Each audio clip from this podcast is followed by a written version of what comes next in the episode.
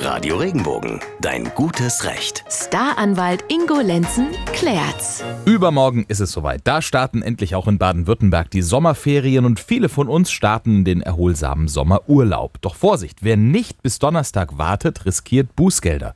Das Stichwort für unseren heutigen Rechtspodcast lautet Schulpflicht. Jedes Jahr kommen ja einige unter uns schon mal so auf die Idee, das Kind früher aus der Schule zu nehmen und schon so ein paar Tage früher zu starten.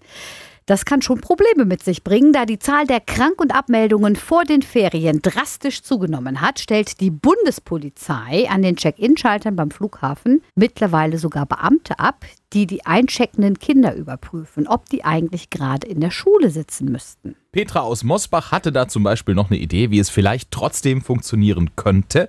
Unseren Rechtsexperten Ingo Lenzen fragt sie, wir könnten bei unserem Urlaub ganze 500 Euro sparen, wenn wir schon einen Tag früher, also vor den Ferien, starten könnten.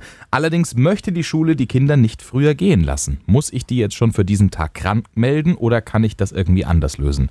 Die Antwort darauf, Ingo, glaube ich, ist eindeutig. Ja? Also Petra aus Moosbach macht mir große Freude. Vor allen Dingen macht mir Freude, wenn sie fragt, muss ich die Kinder deshalb jetzt schon krank melden?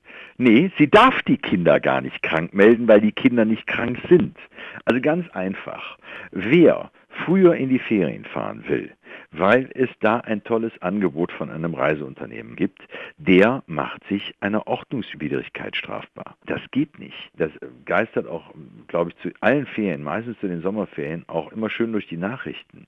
Ähm, es gibt natürlich immer tolle Sonderangebote, wenn man einen Tag, zwei Tage, drei Tage oder eine ganze Woche vor Beginn der Ferien in den Urlaub fährt, weil da sind die Hotels meist noch nicht ausgebucht.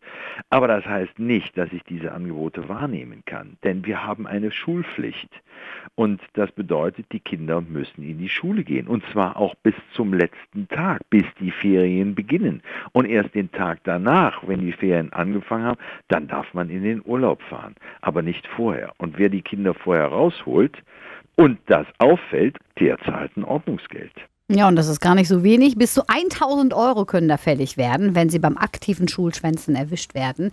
Da hätten Sie dann quasi alle Ersparnisse, die Sie mit günstigeren Flügen und Hotels hätten, gleich wieder an die Staatskasse verloren.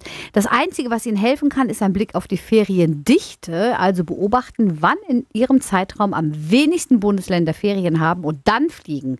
Dann sind vergleichsweise wenig unterwegs. Immer dienstags und donnerstags beantwortet unser Rechtsexperte Ingo Lenzen Ihre Fragen bei Radio Regenbogen am Vormittag und als Podcast hier im Netz. Auch Sie können uns Ihre Frage schicken über regenbogen.de. Bis zur nächsten Folge. Bleiben, Bleiben Sie im Recht. Wenn dir der Podcast gefallen hat, bewerte ihn bitte auf iTunes und schreib vielleicht einen Kommentar. Das hilft uns sichtbarer zu sein und den Podcast bekannter zu machen. Dankeschön.